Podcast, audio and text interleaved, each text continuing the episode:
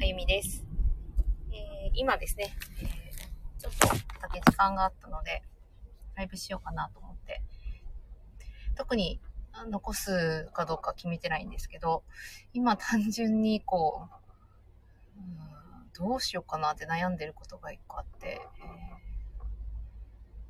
ークレジットカードですね。クレジットカードを、えー個人事業主に、まあ、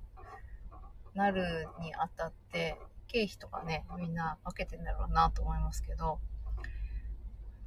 あんまりこういう形態で仕事をしてきてないので、まあ、自分でね、やんなきゃいけないんだけど、いろいろその使ったものを書いたりとか、そういうことはしてるんですけどね。えー誰か教えてほしいみたいな、そんな感じで、えー今思ってたので、えー向かいまでの移動中に誰かね、入ってきてくれたら、話そうかな。でもこの、えーライブで、まさか私起業してますみたいな人がいきなり入ってくるとは思えないんですけど、あー、こんにちは。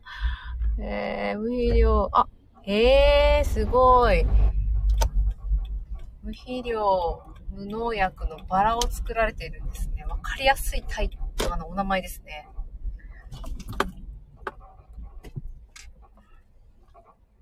ご希望通り入ってきてありがとうございます。はい。今お迎えに行っててちょっとだけライブをしてるんですけど、え、バラ農家さんってことですかね。すごい。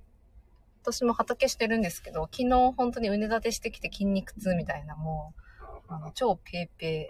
ー、えー畑、家庭菜園並みの畑なんで、規模が。ねこの間イノシシにやられちゃって、悲しみの中、あの、全部撤去して、幸運期と、あとハンマーナイフモアってわかりますか？えー友人と一緒にやってるんですけど、ハンマーナイフモアでもうガーッつって、もう倒された野菜ごと、あのもう収穫っていうよりもほぼほぼ食べられてたので、まあね、えーイノシシとの攻防は毎年のことなんでですね、もう案の定やられたかみたいな感じですけど、畑をですね、畝立てして、冬はですね、農家長よ趣味、ええ 趣味で趣味でバラ？すごいな。バラ栽培ってことは、私、あの、お知り合いの方に、えーお花屋さんっていうか、お花を、えー育てて、えーおろしてる方いらっしゃるんですけど、そういうんじゃなくてっていうことですかね。自然農法、自然の自然栽培です。そうですね。し一応自然農法に入るんですかね。でも種も一応こだ、あの、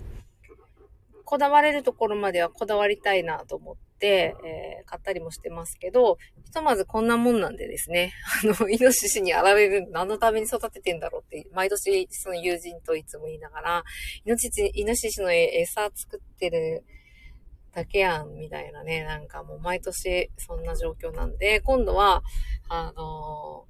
単一で、のイノシシが食べなさそうなのをしようって、あの、行き着いた先が唐辛子っていうね、私は唐辛子屋さんになるのか、と辛いの苦手なんですけどね、唐辛子を植えようっていう話になってます。はい。自然農っちゃ自然農ですかね。一応農薬とかは使わないです。で、堆肥も、あの、有機肥料の中でも、あの、動物性のものが入ったのは使わないようにしていて、基本ほったらかしでできるみたいな、まそういうレベルの、あの、農、農法なので、これを自然農法とおこがましく呼んでいいのかって正直感じですね。無体、えー肥料は、えーコンポストをやってるので、コンポストは、でも、まかないな。あの、家の庭でしてる分には、コンポストでできた堆肥入れますけど、畑の方は入れないですね、多分。それでやってますね。で、ヘチマを今回はやろうって言って、ヘチマのたわしを今作ってるんですよ。で、ヘチマのたわしって作る過程でむっちゃ臭いんですよね。で、臭くなってきたら出来上がりの寸前なんで、多分のヘチマ屋さん、ヘチマをたわしを作られている農家さんは、あの、よし来たっていう匂いなんだろうけど、むっちゃ臭いんですよ。で、そういう、あの、同じような匂いがしてきたので、あの、手を突っ込んで、ヘチマを取り出して、たわしを作らないといけないんですけど、ちょっとあの あの、二の足踏んでるっていう、むっちゃ臭いです。もうついたら、あの、洋服とかついたら取れない。しばらく。で、えー、まあ、ニンニクとか切ったらわかりますちょっとずっとしばらく手についてる感じ。あれが臭いってやつですね。何の匂いやろもうでも基本水につけてるので、あの、腐った発、一応発酵って言うんですけど、まあ、発酵より腐ったっぽい匂いですかね。えー、腐敗臭っていうわけじゃないけど、うん、畑やられてる方は、まあ、あるよくある匂いなのかな。堆肥の匂いにもちょっと近いかな。あぶっちゃけもうほんと臭い。だから、どうしようかなって言って蓋を閉じてしまったっていう。水につけるんですよ。10日ぐらい水にヘチマのあの青いヘチマを、えー、取ってきてつけるんですよね。で、つけて、えー、もうずっと置いとくんですけど、浮いてきちゃうので、板を上から、あ板でギュッと、漬物みたいにしてギュッと押して、えー、上から石を置くなり、私はあの、ポリ、ポリバケツじゃないや、えっ、と、ゴミ箱のあの、でっかいやつにギュッと入れてるので、えー、蓋をするっていう感じですかね。えー、でやってるんですけど、未発酵の油かすが発酵するとき臭いよね。あの、ああ、まあそんな感じですかね。うん、もう独特の、独特の、あれはいい匂いとはちょっとやっぱ誰も呼べないんじゃないかな。まあでもそこのヘチマ農家さん、えー、佐賀県の武雄市っていうところに、えー、一箇所あるんですよ。昔ながらのそのヘチマの、そのたわしの作り方で、えー、ずっと作られている、えー、農家さんが。で、富山にももう一つあるっていうことだったんですけど、その農家さんがちょうどつけてあった時に、えー、お邪魔して、えー、見せてもらいに行ったんですけど、気持ちいいぐらい外側のあの青、青々しい皮がトゥルンって剥けるは剥けるんですけど、むっちゃ臭いんですよね。で、中の種もびっくりするぐらい綺麗にポロポロポロって取れるんですけど、まあ何回も言いますけど、むっちゃ臭いんですよ。だから、どっちの快感を取るかっていう感じで 悩んでます。はい。ありがとうございます。私ももうすぐ着いちゃうので、えー、もうどうしようかな、ヘチマ。明日、明日はちょっとな、一日いないので、今日これ帰って、そんなに数多くないからパッとやっちゃうか迷ってる。迷ってますね。うんただ、やっぱり、あの、ヘチマのたわしって、え柔らかくね、出来上がったりとか、カランカランにね、なってたりとかするんですけど、作られ方が全部違うんですよね。で、そのふわ、ふわふわっていうか、めっちゃふわふわじゃないけど、まあ、柔らかいヘチマのたわしの作り方が、えー私が今言った、そのちょっと発酵させて、え、外側をぬるっとさせて、ブルッと取るみたいな やり方で、えー、大大概その出ているやつは、あ乾燥させて、えー、茶色くなったやつを剥いて、で、それを漂白して真っ白にするという、な、なぜかこう自然のものを薬使って作るみたいなですね。なんかその謎の行動があるんですけど、まあ、漂白はすると真っ白になるんで綺麗ではあるんですけど、まあね、何のためにそれを使うのかとか、そういったことを考えると、私はちょっと疑問でしかないので、そういったことはしないっていうですね。だから一つのそういうものの作られ方を知ると、あの、疑問が湧いてくるんですよ、単純に。単純にですね。えー、まあ、だからって言って臭いのをこう押し殺してヘチマ ヘチマ倒しを作ってるわけではないんですけど、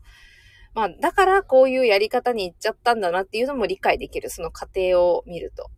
なので、えー、やっぱ作られ方とか、できる過程を知るっていうのは、えー、何に対しても重要だなって思いますね。野菜もしっかりですね。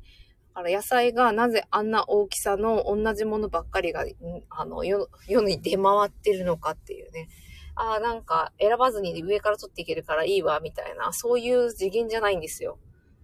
もうね、なぜあの大きな大きさが、あの、一寸変わらずの人参が並んでるのかって不思議じゃないですか？私めっちゃ不思議。うん、不思議だなって思う。だその不思議だなとか違和感っていうのは、体がそういう風にキャッチしてる証拠なんですよね。人間の体ってほんとすごくて。えー、気配を感じるっていう言葉があるんですけど、感じれるんですよね。で感じる期間っていっぱい持っていて、えー、7つあるって言われてますけど、まあ、その、えー、感覚器以外に、えー、情報をキャッチする、えー、体の部分っていうのは他にもあって、え面白いです。体のことを知るのと同時に、そうやって自然界の成り立ちを知ると、心理が見えてくるっていうのは本当によく、えーできてるなと思います。だからその自然界で何が起きるか、えー目をね、えー巻いただけじゃ手を、種、種を巻いただけじゃ芽は生えないし、えー、芽が生えたところで、えー、水もなければ、えー、太陽もなない、酸素もないと、まあ、育たないわけですし、え必ず肥料を入れなければ大きくならないっていうこともない。もともとの土壌がどうだったかによって、え大きくなれるかどうかっていうのもあるし、面白いです。だから条件が揃うと一つ成長できるっていうのも感じるしそれが何なのかっていうことが結構ロジカルで今はだいぶ分かってるだからそれに反してやってる人はうまくいかないよねっていうこともわかるしだからこそそういったことを知ってる人に聞くっていうことが重要なんですけど何でも何でもかんでもね最近の人はね聞くって最近の人私も最近の人かもしれないですけどすぐ携帯に聞きますよね。なんとかの作り方みたいな。いいと思うんですよ。あの、すぐ行動に移してすぐやろうっていう、そういう